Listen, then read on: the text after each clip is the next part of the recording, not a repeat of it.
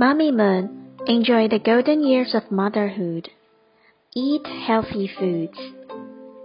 By Kati Marisco. Illustrated by Jeff Bane. Healthy habits. Diet. How many colors are in your fruit cup? Variety is part of healthy eating. We want a healthy body. That's why we use good hygiene. It's also why we eat healthy foods. They form a balanced diet. Foods are divided into groups. Each food group gives our body something it needs.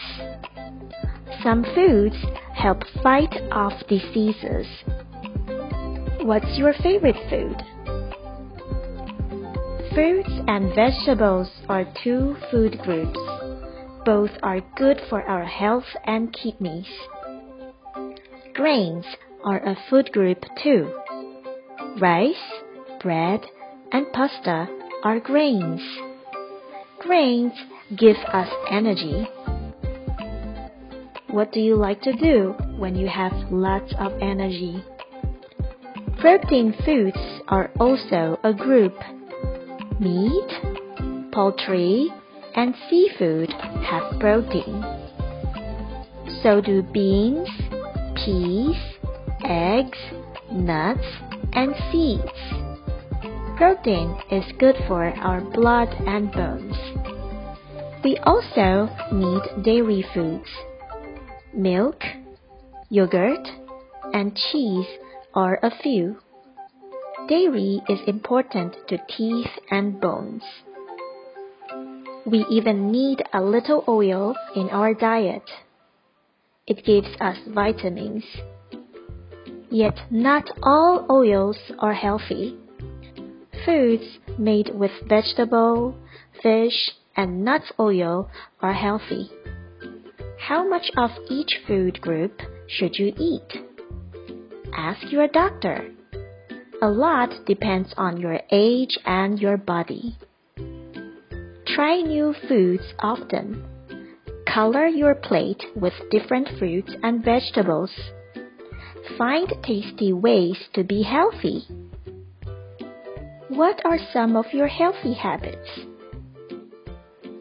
Quiz time! 1. What does variety mean?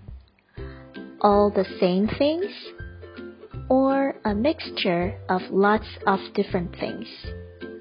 The answer is a mixture of lots of different things. 2. Why should we use good hygiene? To stay fit or to have a healthy body? The answer is to have a healthy body. 3. Some foods help to fight off diseases. True or false? The answer is true. 4. What two food groups are good for our heart and kidneys? Is it protein and fruit? Fruit and vegetables? Or dairy and grains? The answer is fruit and vegetables. 5. What are examples of grains? Is it pasta, peas, and potatoes?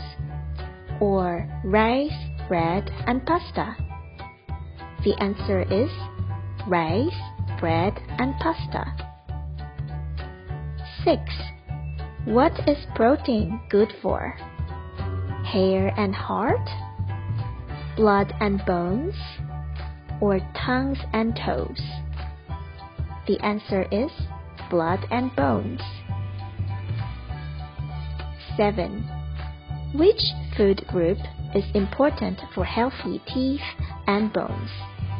Dairy, protein, grains, or fruit? The answer is dairy. 8. All oils are healthy.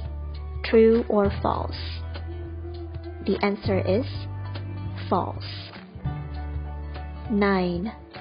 What depends on your age and your body? Is it how much of each food group you should eat or what time you should go to bed? The answer is how much of each food group you should eat. Were you right?